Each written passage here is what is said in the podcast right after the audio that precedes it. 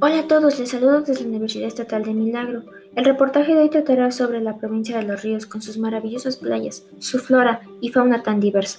Posee un clima variado de junio a diciembre, es seco y fresco. Ah, pero en invierno desde diciembre a junio es muy lluvioso y caluroso. Por eso se le considera como tropical monzónica. Limita al norte con Santo Domingo de los Áchilas, por el este con Cotopaxi y Bolívar, al noroccidente con Manabí y al oeste. Y al sur con Guayas. Esta es la principal fuente de producción de la provincia.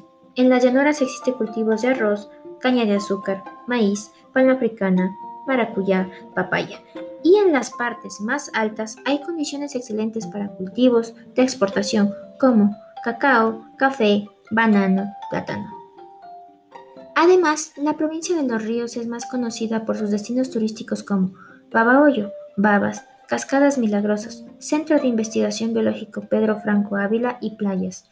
No olvides que también posee alojamiento y restaurantes con costos muy cómodos, de acuerdo a lo que estés dispuesto a pagar. Espero hayan disfrutado de este reportaje sobre la provincia de Los Ríos. No olvides, si buscas más información detallada, puedes visitar la página de Facebook Destino Turístico Provincia de Los Ríos. Gracias por su atención. Lisbeth Salazar, hasta una próxima noticia.